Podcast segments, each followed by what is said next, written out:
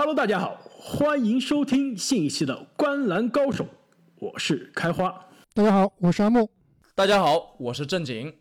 上一期开头啊，我们说到这个 NBA 正式进入休赛期了。其实这周出来的新闻，这个 NBA 的休赛期现在看来就很快就要结束了。那就是 NBA 现在已经公布了这个自由市场的时间，以及 NBA 更重要的下赛季重启的时间。那么就是在今年的十一月十八号，也就是基本上就下周了，是吧？没错，NBA 会举行今年的选秀大会。那在那之后呢，自由球员的市场啊就随之打开了。也可以说，今年的这个 NBA 的自由市场和转会市场的大门也只有一个多月不到的时间。紧接着，在圣诞节前三天，下赛季的 NBA 就不知不觉的要回到我们的身边了。两位球迷，这个作为这个刚刚可能看完 NBA 总决赛的你们，你们现在这个下赛季 NBA 立刻就要回归了，有什么样的感受？阿木，你是不是又要开始担心你的工作的效率问题了？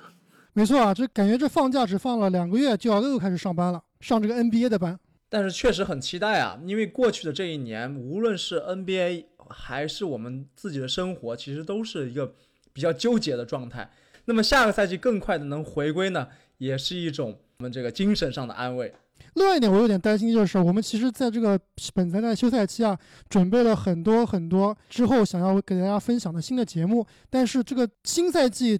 直接扑面而来啊，感觉我们这休赛期想做的节目啊，都有点来不及做了。没错，就比如说我们现在做的这个各个位置的十大球员排名，按道理呢，像上个赛季我们是在基本上每个球队的这个阵容都基本上完整了之后，每个球员的这个角色基本上也明确了之后再做的。那这个赛季呢，其实休赛期留给我们的时间真的是非常的短暂。那我们也是在整个休赛期给大家安排了非常多的原创的内容，所以说不得不把这个系列的节目拉到前面来做。那后面呢，我们也会给大家带来，比如说这个选秀大会的观察，比如说下赛季东西部的战绩预测，比如说十大爆发球员的预测。没错，说的我都是非常的期待。虽然工作量非常大，但是作为球迷，我也是非常期待这些这个休赛期的内容，让我们可以为下赛季的观看 NBA 的下赛季的比赛做好准备。那么本期节目呢，我们将会继续每个位置的十大球员的盘点。上一期节目呢，我们介绍了控球后卫的下赛季 NBA 十大球员。那今天的节目呢，我们将会给大家跟大家来讨论一下。得分后卫这个位置上的下赛季十大球员，那评选的标准跟之前还是一样，我们关注的是每个球员下赛季的表现，不会考虑他之前职业生涯的成就，也不会考虑他未来三到五年的发展。而且就是上期节目，其实我们这个播出之后啊，很多球迷在下面留言，觉得，哎，有些球员他上赛季常规赛表现非常好，为什么我们把他排那么低呢？因为我们更关注的是他下赛季的表现，而不是他上赛季已有的成就。同样，这个球员的位置也非常重要。上一期节目的下面的很多留言都觉得我们把东契奇给漏了，这是因为呢，其实我们是把他。放在了这个得分后卫的位置上。其实上个赛季，尤其是季后赛，其实他打的更多是得分后卫的这个位置。我记得好像去年一年，我们是把它放在小前来讨论的，是不是？没错，其实现在 NBA 这个球员的位置啊，真的非常非常难判定。我们知道，现在 NBA 其实已经很少再提及这个五大位置了。大多数呢是说三个位置：后场、前场以及中锋。有的时候是或者是这个后卫、侧翼和内线。其实现在这个 NBA 的位置，像你所说，这个其实非常的动态，其实也没有一个比较官方的这样一个划分方法了。没错，所以我们其实，在今天的节目，包括未来的几期节目里面，对于某有些球员的位置，还是做了一些相应的调整。比如说这个卢卡·东契奇，我们就把它放在了得分后卫。比如说这个快船队的莱纳德和保罗·乔治，其实我们把他两个人，虽然他们俩都是首发，但是我们都把他排在了小前锋的位置。包括其实有可能会出现在这个今天得分后卫排名的这个杰伦·布朗啊，其实由于这个凯尔特人队是把斯马特放进了首发，所以我们把杰伦·布朗的位置也调到了小前锋。所以啊，还是那句老话，如果你没有听到你心仪的球员，真的不是因为我们不喜欢他。这个是因为他可能在另外一个不同的位置，还有就是我们不会考虑球员的薪金，对吧？就比如说，呃，这赛季其实已经打不了首首发的这个国王队的希尔德，下赛季要领着两千四百万的工资，对吧？我们肯定不会考虑他这两千四百万的工资，而不把他放到十大的得分后卫。但是如果不考虑这个，好像希尔德也够不上这个位子吧？呃呃，对，其实我去年我们还勉强的想给他有个提名啊，考虑到性价比，我们估计还要把他往再往后排。没错，就去年我们还很挣扎的把他有个提名，今年真的是连提名，我看我们三个人都非常默契啊，没有把他放进来。其实从某种程度上来说，这个得分后卫的位置也比去年看上去更加竞争激烈了。这个很多新人涌现了出来。那我们废话不多说，让我们来看一下哪些球员得到了我们的提名，进入到了前十五。但是没有迈入最终的下赛季 NBA 十大分位的大门。那么，我们票选排名第十五的呢，也是我们今天榜单中最年轻的得分后卫，也是今年在季后赛舞台上，甚至在总决赛上让大家眼前一亮的泰勒·西罗。哎，其实对于西罗，我和开花好像都把他排到了十五名开外啊，只有正经是把西罗排到了第十一名，导致他最后进入我们的前十五。其实我这里把 C 罗排的比较后，主要不是因为他这个季后赛的表现不够惊艳啊，主要是因为其实我对于他们下赛季的轮转来说啊，我觉得 C 罗还是有可能会作为一个替补球员的。而且球队上跟他功能相似的还存在这个邓肯罗宾逊，就是说给 C 罗到底有多少出场和出手的机会，其实下赛季还是个疑问。没错，作为射手西罗确实跟邓肯罗宾逊有点重合，而且特别是今年的季后赛西罗打得好，是因为德拉季奇的受伤。那德拉季奇的回归，其实对于西罗在这个 playmaking 方面啊，也是会有一些的影响的。不得不说西罗确实是吃了一定体系的红利啊。不过聊到这个地方的话，我之所以把西罗排的比较高呢，我其实是想跟两位探讨一下这个得分后卫的这个发展的趋势啊。很久以前。这个所谓这个传统的得分后卫，其实是像雷吉米勒或者是雷阿伦这样的球员，还有像现在的这个克雷这样的球员，是比较经典的得分后卫的类型啊。好像他们的名字都带了雷啊。但现在的 NBA 趋势啊，刚刚我们也说到，位置逐渐模糊化，像得分后卫其实和小前锋的这个位置，经常我们是在场上是不分的，而且出现了像乔丹、科比这样一类在得分后卫的位置，但是是像小前锋的那样的打法的这种大杀器，所以我其实归纳了一下，我觉得对于得分后卫的球员来说，他们有三条发展道路，其中一条就是这个做三 D 型的球员。那么其中顶尖的代表，那肯定就是像克雷了，标准版的这这一类的球员。那么他的三和 D 啊，必须有一个是顶尖的。那么代表球员，我觉得就像是 C 罗或者是斯马特。要么他的三非常厉害，要么他的 D 非常厉害。那么另一第二条路呢？对于得分后卫来说，就是他们拥有超强的自主进攻能力。那代表就是德文布克、米切尔这样的球员。另外最后一类啊，可能也是我们这个榜单里面比较靠前的这一类啊，就是自带体系的得分后卫，就像哈登、东契奇。其实我们都已经不能把他单纯的放在得分后卫这一类的球员了。他们在场上的位置。和他们在场上的作用非常的广，但是每个球员情况是不同的。像 C 罗这样的球员，虽然吃了体系的红利，但是他的特点也非常明显。如果能选择好属于自己的打法，我觉得他的天花板还是非常高的。哎，这个正经，你在一上来就提出这个观点，其实非常的有意思。我觉得后面我们对于更前面，尤其是前十的球员的讨论。肯定会回到你的这个发展的这个技能点的这个这不同的路径啊，但是我觉得有一点让我感觉印象非常深的，就是这个所谓的第一类型的这个得分后卫，其实感觉天花板是有限的，因为你作为一个呃更加吃体系的这个三 D 或者是三或者 D 的这样一个球员，其实他的发展的上限现在看来，可能克雷就是这个典型的这个模板中的最巅峰的那一档次了。没错。那排名第十四的下赛季的得分后卫呢，就是三年前可以还说是 NBA 三阵水平啊，但是过去两年都被伤病困扰的步行者队的奥拉迪波。那奥拉迪波上赛季我们可是把他排到了这个得分后卫的第八名，这赛季跌出前十，我觉得最大的问题就是他这个伤愈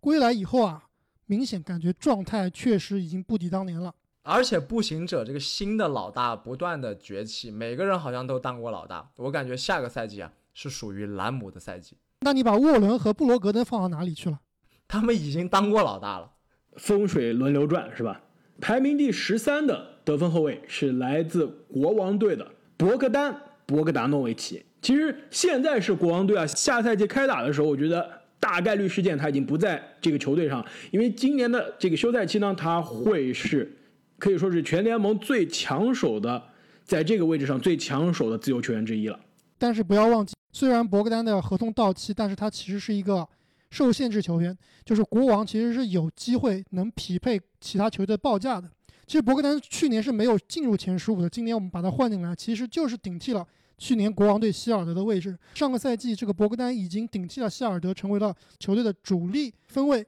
所以下赛季很有可能啊是博格丹真正爆发、证明自己的一年。那排名第十二的呢，就是来自波士顿凯尔特人队的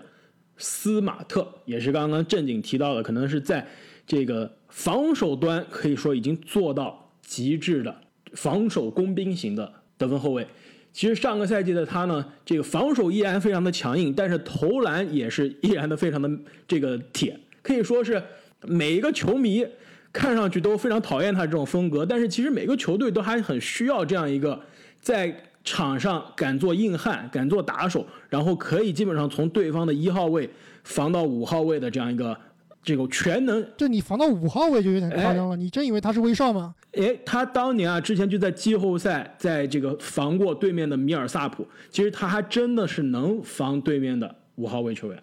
那么排名第十一的呢，就是来自雷霆队的 SGA 亚历山大。也是上赛季可以说，呃，没有获得最佳进步球员，但也是可以说是上赛季进步最快的球员之一。虽然是在克里斯保罗的身边啊，但是他是球队的常规赛头号得分手，命中率呢也在我们今天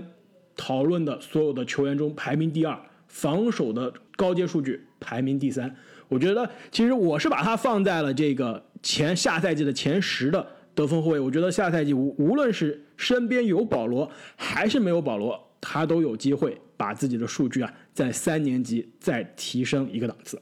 确实啊，SGA 上个赛季的这个常规赛进步确实非常非常明显，但是他的季后赛着实是非常的拉胯。这一点也是我为什么只把他排到第九，而不是更高的原因啊。说实话，上赛季如果没有这个季后赛的这个拉胯的表现。我们三个应该都会把他放到前十吧。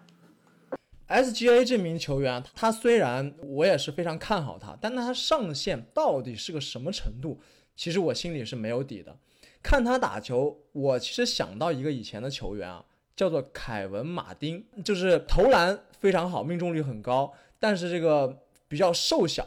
在对抗上面还吃点亏，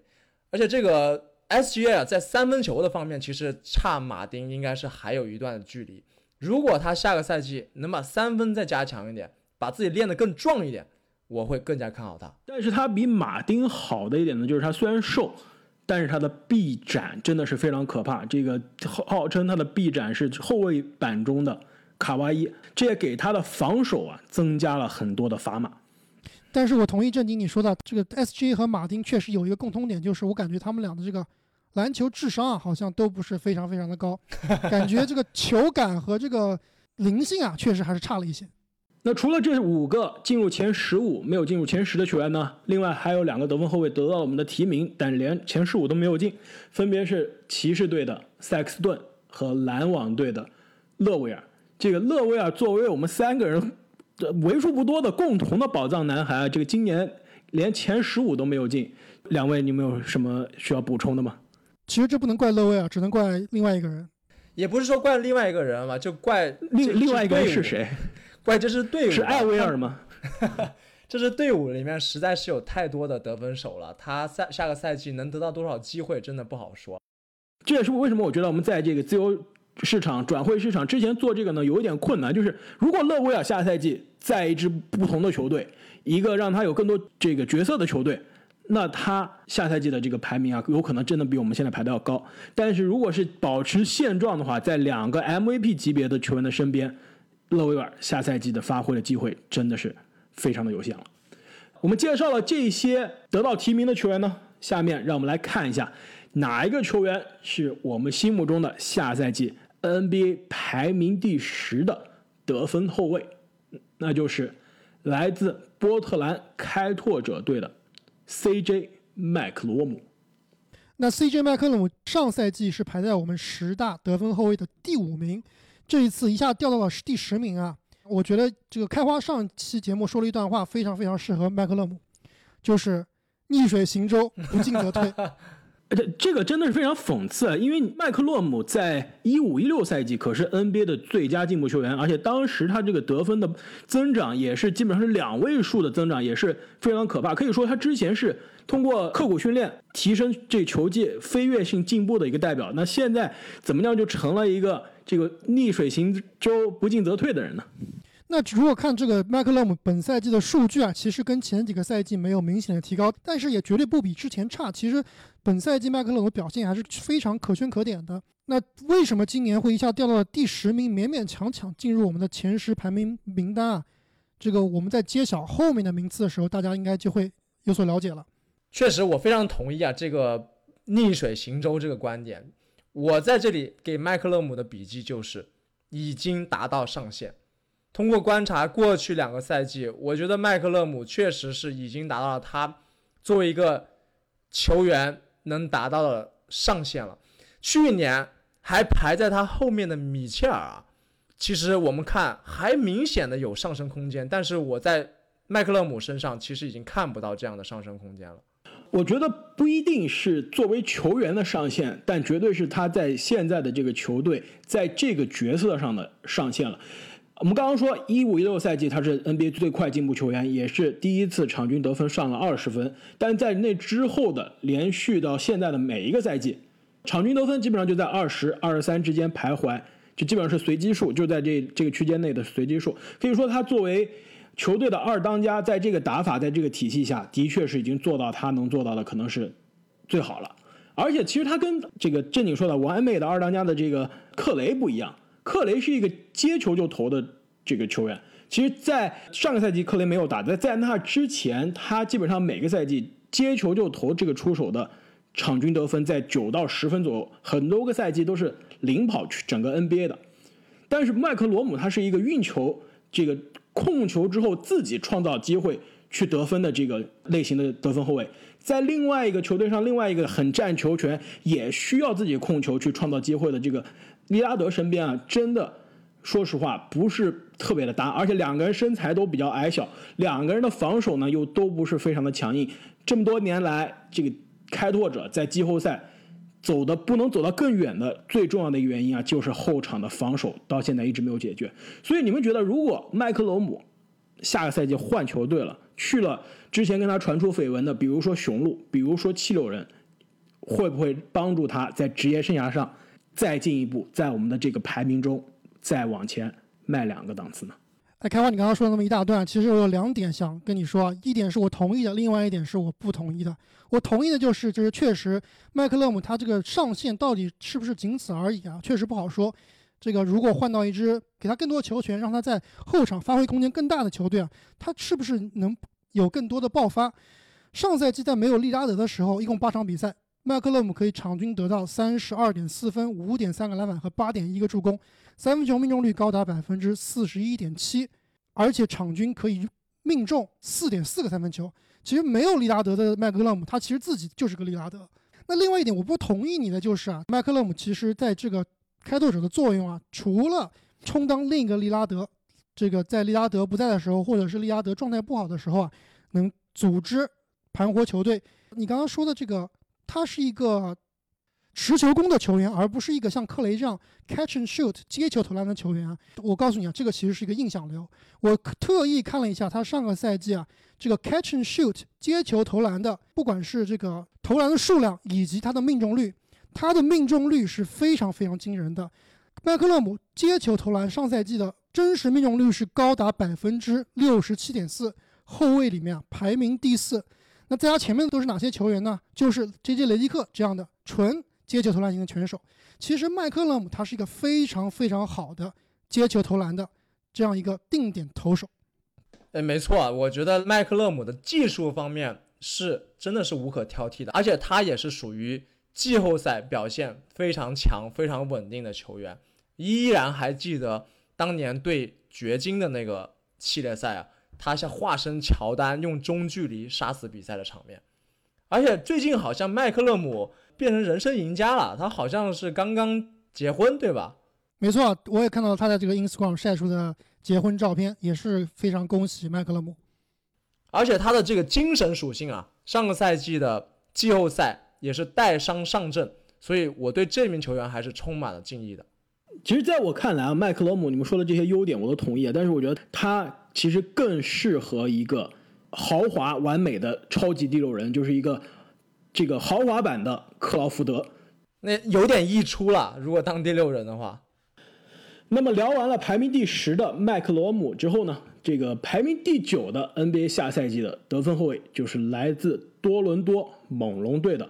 范弗利特范乔丹。那范乔丹其实，在今天的榜单里面，我和正经都是把他排到了第十名。我们俩把麦克勒姆其实排的名次啊都相对高一些，只有开花给范乔丹排到了这个第七名。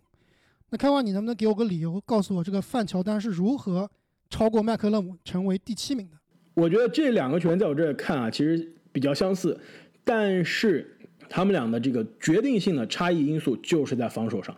麦克罗姆刚刚说了，防守的高阶数据是我们前十中的倒数第一，但是范乔丹的防守的高阶数据是我们所有前十中的第二名，场均抢断第一名，三分球场均的命中率第一名。而且在场上给球队带来的这个拼劲，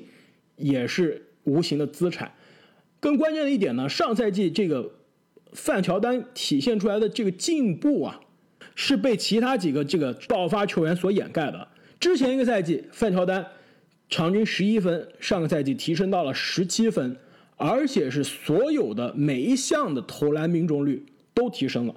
整个这个作为一个球员的效率都变化了，而且我们记得这个上个赛季的这个范乔丹是出了名的很铁，这真的是是属于是跟斯马特差不多类型，在场上就是属于一个这个有能量的这样一个拼劲型的防守球员，投篮并不是非常靠谱，但这赛季三分球的命中率已经成为了我们榜单中的第一名了，从一个真的斯马特变成了一个进攻豪华版的斯马特，因此啊，我把它放到了。更高，我也相信他下个赛季啊有可能再进一步，从上个赛季的基础上还有所提高。而且我再给你补充一下，开花，范弗利特不但上个赛季总体来看是进步的，而且你分开来看，季后赛又比常规赛又进步了。他季后赛可以场均拿下十九点六分、六点九个助攻和一点六个抢断，投进四个三分，几乎是。比常规赛的数据全面的这个上升了，所以范乔丹的这个乔丹之名啊，可以说也是名不虚传了。那我非常同意这个开花你所说啊，范乔丹他确实相比于麦克勒姆防守上要高出很多，而且麦克勒姆的强项刚才我说了，接球投篮非常好，那范乔丹就是另外一个非常非常靠谱的接球投篮手。刚刚过去的赛季，他的接球投篮真实命中率是百分之六十五点六。特别是接球投篮的这个三分球命中率啊，高达百分之四十四，在联盟里面可以排到第八名，所以也是侧面的反映啊，这个范乔丹他不光是一个可以持球攻、可以打组织的选手，他也是一个好的定点投篮。但是我之所以觉得他不如麦克勒姆呢，其实就是因为这个范乔丹他有自己的致命的弱点，而且你们应该都知道他的致命弱点是什么，就是他矮小的身材。这一点最主要体现在什么地方呢？就是体现在。他冲击篮下、上篮得分，确实有非常大的劣势。我不知道你们还记不记得这个今年被凯尔特人淘汰的季后赛里面啊，其实范乔丹有很多时候他的外线大杀特杀，但是一旦这个凯尔特人球员逼出来以后啊，范弗利特突破到禁区，很多情况下他都是这个上篮是上不进的。他在常规赛啊上篮的命中率只有百分之三十七。联盟里面这个上篮出手两百次以上的球员，他排在倒数第二，倒数第一是谁呢？就是跟他其实也有点相似身材，来自黄蜂的格拉汉姆。我回到刚才说这个对凯尔特人的季后赛里面啊，他的上篮命中率是百分之三十八点五，二十六投十中。对面和他同样矮小的肯巴沃克就可以形成鲜明的对比。肯巴沃克是上篮命中率百分之五十，二十八投十四中。他的搭档洛瑞虽然个子不高，但是我们知道洛瑞的篮下终结能力是很强的。洛瑞在这个系列赛的这个上篮命中率是百分之五十八点三，三十六投二十一中。包括当年其实可能比他更矮的小托马斯啊，他的上篮命中率也是能达到百分之五十以上的。所以范乔丹这个上篮不靠谱，内线突破不靠谱啊，确实是会成为他未来一个非常非常大的隐患。看来范乔丹要和当年的法国跑车帕克学一学了。我记得当年帕克的上篮可是比很多内线的得分都要高的。但是我觉得其实这不完全能怪他不努力学习啊。其实这个最重要的是受限于他的身体素质。这个帕克要知道他的速度可是奇快的。那小托马斯或者是当年的，比如说这个艾弗森，他们的弹跳、他们的身体素质都是非常棒的。那范乔丹速度不是顶级，弹跳也不太行，所以这方面确实是受到很大的限制。哎，我问你们一个问题。你们觉得范乔丹会拿顶薪吗？我感觉他未来拿到的这个合同很有可能和上赛季的这个布罗格登的合同非常像，就是比顶薪差一点，但是也是大概有四年，比如说八千五百万左右的这个合同，我觉得这样是比较合理的。但是考虑到今年自由球员市场这个大鱼很少啊，很有可能有球队愿意开出顶薪的价格。那问题的关键就是多伦多猛龙会不会去匹配了？我觉得在现在这个节骨眼上的猛龙啊，应该会咬着牙把这个顶薪匹配了，因为毕竟洛瑞之后一年合同到期了，而且年纪也到了。球队上之前的夺夺冠的功臣伊巴卡也好，加索尔也好，年纪也已经很大了。未来的这支球队就是属于西亚卡姆和范乔丹的球队，猛龙应该会去匹配任何球队的给范乔丹的。顶薪报价，但是这个顶薪的这个合同值不值，那就另说了。哎，这就是我觉得范乔丹一个比较尴尬的地方。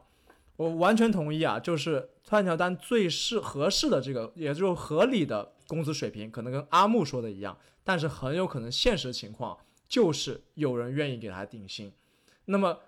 尴尬之处就在于啊，这个顶薪跟顶薪的球员可能还是有不一样的。有些人可能都拿着三千多万、两千多万的工资，但是打出来的效果啊，天差地别。聊完了排名第九的范乔丹，下赛季排名第八的得分后卫是谁呢？那就是上赛季我们排名把他居然只排到了第十三名啊！其实某种程度上来说啊，也是上赛季的爆发球员，那就是来自公牛队的扎克拉文。那么上赛季的拉文呢，场均得分。达到了职业生涯最高的二十五点五分。更关键的是，他之前其实是更多是一个飞天遁地的扣将的这样一个给人的印象。但上赛季他的三分球可以说是已经开发到了职业生涯也是最好的水平，百分之三十八的命中率，场均可以命中三点一个三分球，居然是在我们今天讨论的所有得分后卫中排名第二的。没错，他其实最大的变化不在于三分球的命中率提高了，而是他的出手数变得多了。他场均八点一次出手，相比于之前的一个赛季多出了整整五点一次。而且更关键是八点一次出手，百分之三十八的命中率，这个效率也是非常惊人啊！就比如说这个哈登，他的命中的三分是比他多，出手也比他多，但是他的这个三分球命中率百分之三十五。米切尔的三分球命中率也只有百分之三十六，所以百分之三十八再配上场均八个三分出手，这个效率的组合已经很高了。刚开花说到跟米切尔的对比啊，其实非常巧，我这里也看了一下，我其实下个赛季还是挺看好拉文这名球员的。你能想象吗？他在刚刚结束的赛季里，基础数据居然是几乎全包围米切尔，而且很多的高阶数据啊也是领先的。这说明啊，对于拉文来说，他的个人表现以及对球队的帮助啊，可能至少是和米切尔是一个级别的。但奈何整支公牛队是不如爵士队的。我觉得你说的这个就是比米切尔贡献多啊，更多我们应该是明确的说是在常规赛，因为到了季后赛，米切尔就完全是变身成另外一个人了。而且不得不说，这个季后赛的这个比赛的强度。比赛的质量以及对手的难度都跟常规赛，尤其是跟公牛打的常规赛还是有本质的区别的。没错。那么其实我刚开始的时候啊，也想把拉文再往前排一点，但是看了一下前面的这几个大神啊，确实他就也就只能在这个位置了。那拉文这名球员呢，上个赛季让我印象比较深的就是那一场，他投入十三个三分球，拿下四十九分，并且绝杀的那场比赛。他是因为上一场比赛啊被教练按在板凳上，所以非常气，上来我就是要投三分，一个球我也不传。那么这种个性啊，其实说的好听一点是巨星的心气啊，但说的难听一点呢，又是有点头铁。但下个赛季，我觉得一个很大的变量就是他们将迎来他们全新的主教练多诺万。在多诺万的调教下，我觉得拉文的表现也好，球队的战绩也好，会有很大的提升。而且，如果你看拉文进入到联盟之后，这每一年的数据的表现啊，从二零一四年进入联盟，场均十分，到现在场均二十五点五分，基本上每一年。得分都在稳步的上升，除了中间有一年是因为之前的十字韧带受伤，是受伤的年份，把那年踢出去看啊，每一年他的得分都是稳步的上升，而且更关键的是他的防守。其实他之前在森林狼的时候，在这个威金斯、唐斯的身边，大家都吐槽这个森林狼三少都不防守，但是现在你再看一下拉文的这个防守的高阶数据啊，已经比那个时候有质的飞跃了。而且最后我还想说，这个他虽然刚刚结束的赛季场均是二十五分，但是如果你看他二零二零年打的二十六场比赛，他的场均啊能达到二十八分。那就是说，如果下赛季拉文能持续他在二零二零年这二十六场常规赛的这个手感，真的有可能我们需要考虑是不是排名第八都有点低了。我觉得拉文之所以把他排到这个位置，还是受累于他的这个公牛队战绩不佳的影响。但是确实，我同意正经啊，多诺万的到来其实对这支公牛队下赛季是有很大的帮助的。但是我这里有一个不确定因素啊，就是我们知道公牛队其实这个赛季马上，也就是下个礼拜啊，马上要去选秀，他们手握这个四号签。那我们之前节目也说了，四号签很有可能会选到这个以色列小罗卡丹尼。但是我看最近的新闻，好像说啊，这个公牛队其实有点有意求地这个拉梅洛鲍。如果是跟前面的球队进行交易啊，拿到高一点的顺位来选球地，或者是在第四轮如果捡漏捡到了这个球地啊，其实对于这支球队，特别是对于拉文未来的发展，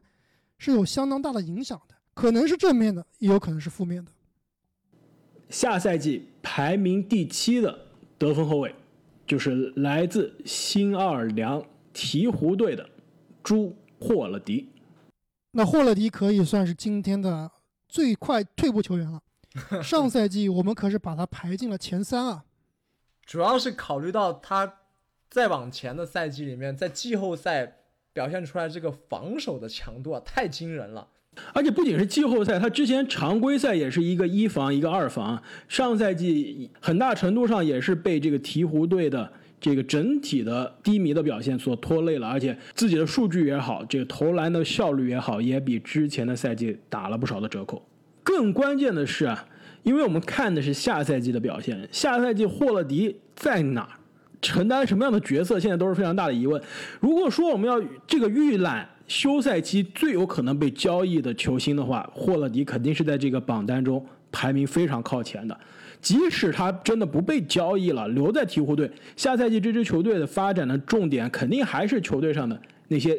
年轻人，比如说胖虎，比如说上赛季的全明星英格拉姆，还有这个依然没有被我们放弃的球哥。因此，霍勒迪下赛季能有什么样的这个角色，有多少的发挥的空间啊，真的是一个很大的疑问。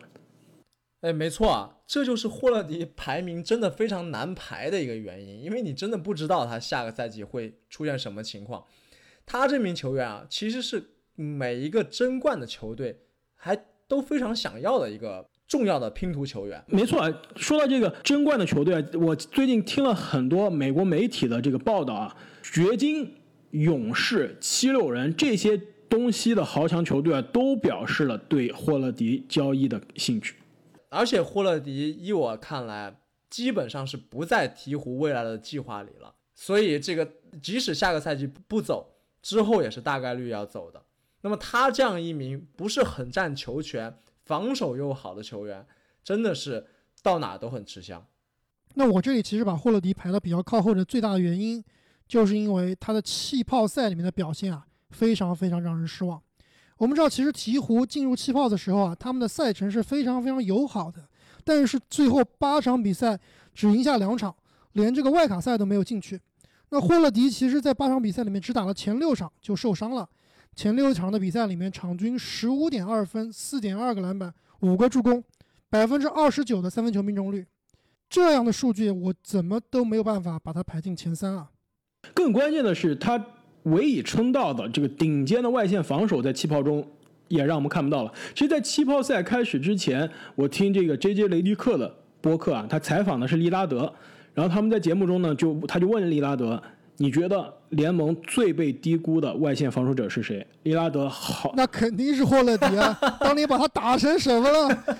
没错，利拉德真的是毫不犹豫就说了。霍勒迪，利拉德还是条汉子啊，敢于承认。这也是因为当年应该是二零一八年的季后赛是吧？这个鹈鹕队在霍勒迪和隆多两个外线后场两个防守大闸面前，把开拓者双枪硬生生是按成了四比零。另外，我还想说，这个霍勒迪的职业生涯的轨迹也是非常的奇怪，十九岁。进联盟是零九年的这个选秀大会，可以说是被七六人淘到了宝，第十七顺位选到了霍勒迪。二十一岁就成为了球队的全明星球员。其实当时他也是联盟非常这个很多球迷追捧的未来的潜力少年，这个很多人都把他当做自己的宝藏男孩。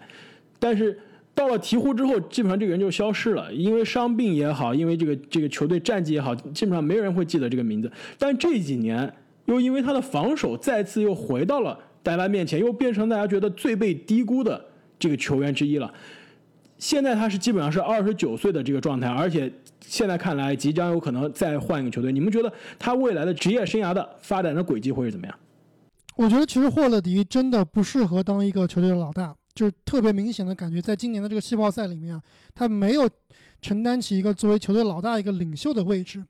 我觉得他是比较适合于在一支争冠球队做二号或者三号选项的一个球员，专职就是做防守。我们知道霍勒迪其实还有两年的合同，每年大概两千五百万，其实这个合同也不算大，交易价值还是挺高的。如果他能去刚才开华你所说的这几支对他有兴趣的这个争冠球队的当中啊，我觉得他的这个贡献肯定是立竿见影的，很有可能如果去对了地方，说不定就能拿到总冠军。那么聊完了排名第七的霍尔迪啊，下面